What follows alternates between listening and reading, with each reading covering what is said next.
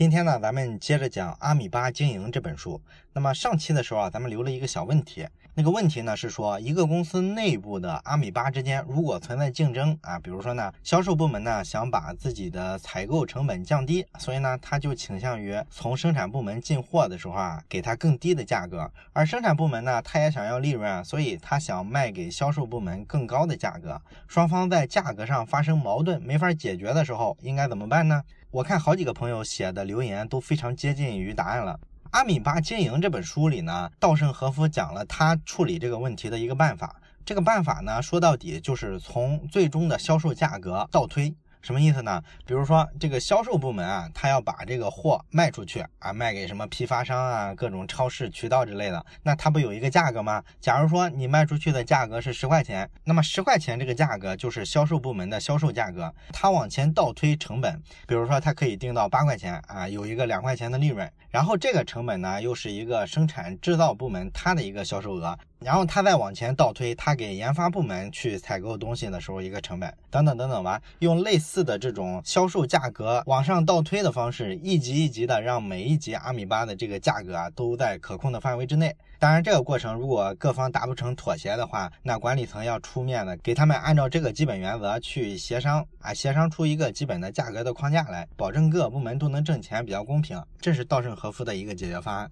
当然了，还有一些其他的解决方案，比如说稻盛和夫的京瓷这家公司呢，曾经还做过这种尝试，就是他会对销售部门啊获得利润的方式啊做一个调整，不是让他给生产部门一个采购价格，采购过来然后加一块利润销售出去这种方式挣。钱了，而是怎么样呢？给他一个固定抽成的方式啊！你比如说，这个销售部门把产品卖出去之后，哎，卖掉了一百万的货，他就从这一百万的销售额里呢提取百分之十作为他们整个部门的奖金，哎，用这种方式来改良，防止这个销售部门啊，他去跟生产部门去争利，造成双方在采购价格上产生很大的冲突。当然了，这个办法也不是十全十美，因为稻盛和夫发现呢，它有一个副作用，也就是说呢，对于销售部门来说呢，他对这个成本的敏感度就下降了，他不再通过市场上销售价格的变化对它的生产成本做出调整啊，这样呢，这个生产部门对价格的敏感度也就下降了，所以这个办法副作用也是非常大的，所以后来他们也就停止了这种办法。这是咱们讲的稻盛和夫对于上期咱们留的那个小问题的一个回答。那么实际上呢，关于阿米巴的这个经营啊，虽然说咱们上期讲了几家企业的故事，你可能基本了解了阿米巴是个什么东西，但是真正的说，距离你要能运转好一个阿米巴还差得远呢。真正的在执行层面让阿米巴的体制运营起来，其实是非常困难的。你要注意好多关键点。你比如说，第一个最重要的点是什么呢？一定要注意好核算。这个在咱们上一期的留言里啊，也有个朋友非常敏锐啊，看到了这一点，明确的提出来，阿米巴应该做好核算，这个非常厉害。那么阿米巴的核算它有一个什么特点呢？必须是独立的核算，而且呢，它这个独立核算不是咱们听这个独立核算的时候脑子里想的常见的那样，就是一个企业呢从外边找一个什么会计师事务所，让他跑来公司对这个小团队做一个审计，然后让他花很长时间做那种非常标准的财务报表，像什么利润表啊、资产。负债表啊，现金流量表啊之类的，不是那个东西。做那个东西啊，从实操的层面来说啊没啥意义。为什么呢？因为你想啊，那种非常标准的会计的报表，它是给谁看的？基本上是给股东或者说给专业的财会人员看的。而咱们公司里啊，组成这个阿米巴的成员，他就是些普通员工。一般来说，他们是不具备这种专业的财会知识的。所以你做那种非常标准、非常严谨的表格没有意义。这个财务报表呢，一定要重新设计，设计的标准就是通俗易懂，让这些阿米巴的成员呢一眼就能看清楚，不然的话还不如不做。咱们上期也讲了，每一个阿米巴组织，它的经营目标是什么呢？其实就是想方设法的降低成本。另外一个方面呢，就是想方设法的提高销售额。因为这两块一减，不就是利润吗？所以说根儿上来说呢，每一个成员最关心的就是我在这个团队里工作了，能分配到我们团队的多少利润。你这个报表啊，只要能给他表示清楚这个信息就可以了，没必要弄得特别复杂。当然了，可能有懂财会的人会说，那这个成本很难算啊，你涉及到很多设备折旧什么的，这个东西从财会上都应该算成本。咱们上期也讲了嘛，这个阿米巴呢，它只是负责独立的经营核算。你像机器设备啊，哪怕说每一个成员的基本工资的部分，公司都可以从底层给他承担起来。所以说呢，这个阿米巴的财务报表啊，是可以不涉及很多特别复杂的这种核算的，就只是非常简单的经营数据就行了。这个表格里的大项其实有两项就够了，就是成本跟销售嘛，对吧？那成本呢，你可以把它分解一下。我们这个营销成本总共花了哪些钱？分别是从哪几个地方花出去的？然后销售呢？我们总共有多少收入？卖了多少产品？单价是多少钱卖的？然后呢，两项一减就是利润嘛，对吧？所以说呢，这么一个简单的表格呢，就能非常简单直观的反映出这个阿米巴组织它运营的状态。然后这个报表上还可以更细化的把这个利润呢，按照大家协调好的每个成员之间按什么比例分配，直接算出来。哎，这个利润里面，张三分了多少钱？李四分了多少钱？王。五分了多少钱？非常直观形象，对不对？而且呢，这个报表啊，要尽量做到啥呢？尽量做到公开的频次足够高啊，比如说一天一公开。哎，为什么要这么高呢？咱们都知道，这个会计报表啊，专业的那种啊，很长一个周期才做一次，你都很少见有一个月做一次财务报表的，通常都是一个季度甚至半年、一年的，对吧？那你说这个阿米巴的财务报表怎么弄得跟吃饭似的？这玩意儿还天天有呢？有那个必要吗？哎，非常有必要。为啥呢？你想啊，因为这个报表的目标是给组员里每个成员看的，那么你给成员看的话，你最好就给他看的频次足够高。为什么呢？因为它会起到一个非常有效的管理的作用，它会让每个组员呢对经营的目标更认可。为啥会这样呢？你就想想咱们打游戏的时候，有一个东西对你继续玩这个游戏玩下去啊，起了一个非常重要的刺激作用，就是进度条。这个进度条啊，它就告诉我们，我们现在是一个什么等级的玩家，距离下一级呢，你还差多少经验值，多少积分？你能够从视觉上清晰的感觉到你距离这个目标啊还差多少距离，你也大概能估计出来还要玩多长时间，基本就能达标。这是给了你一个特别直观的感觉，对不对？那咱们这个工作里面也是一样，这个公司呢经常会给团队啊制定一个特别高大上的目标。然后为了实现这个目标呢，他经常要开会，给大家做动员，给大家鼓劲儿，希望大家不要懈怠了，不要疲软了。但是通常来说效果都不好，为啥呢？因为你制定了一个特别长的目标之后啊，比如说一年后、两年后我们要成为行业前三名，那有这个非常远大的目标当然是件好事儿。但是它的问题是你这个目标啊，距离每一个员工日常的工作这个距离啊拉的还是有点太远。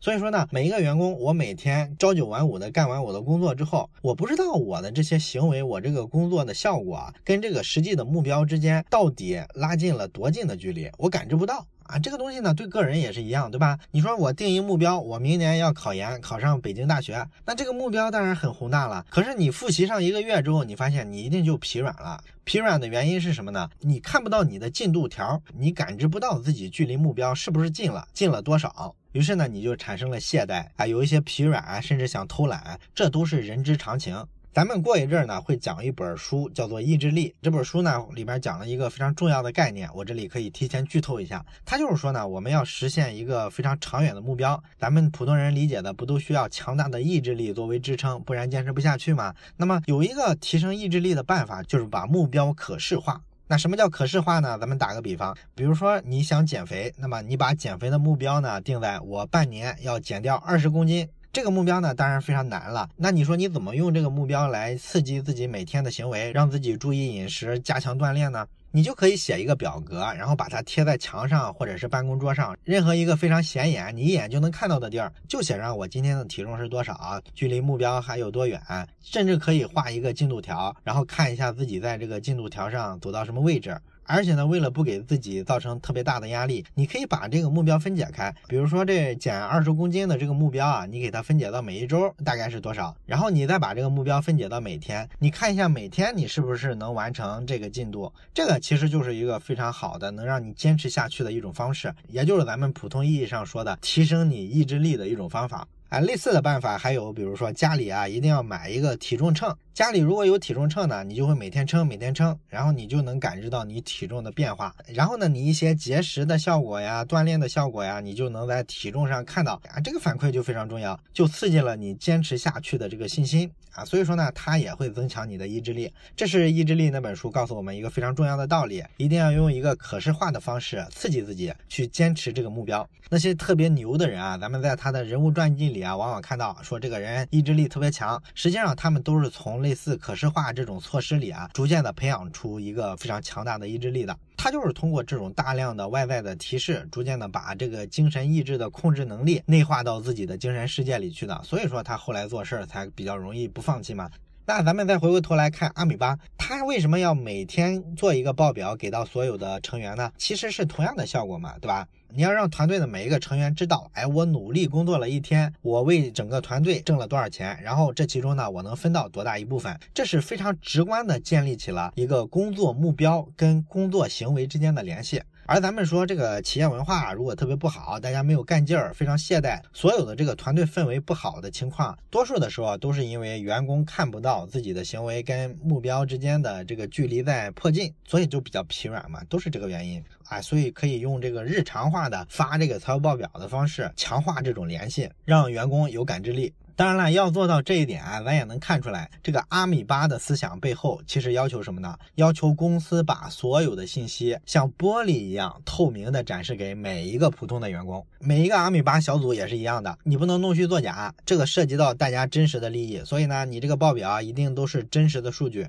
做到信息透明这一步呢，咱们说起来非常简单，但实际上在公司的运营里面，很少很少有公司能够做到说，我把企业的这个经营数据啊、财务信息啊完全。全透露给员工，大部分老板都是有戒备心的。他担心的是员工离职之后呢，把这个真实的数据啊给他说出去，让竞争对手知道了自己的经营情况，对自己不利，等等等等吧，他都有各式各样的担心。但是呢，你要想这么一个问题啊，在管理上出现的绝大部分问题，说到根儿上是什么问题呢？其实就是大家不会换位思考。用心理学上的话来说呢，叫做缺乏同理心。最简单的一个情况就是大家坐的位置不同，想的问题就不一样。想的问题不一样呢，大家又没有一个能够调和的机制，所以双方就发生冲突了。你比如说，老板想的问题一定是公司的宏观层面、经营的层面，而员工想的问题呢，可能就是跟自己日常的工作里的这些细节有关。所以说，他们看到的东西就不一样。那么员工呢，可能就想的是，哎，我要尽量少干活啊，公司福利要好一点啊，多给我们发点钱，别老是跟我们计较一些小成本。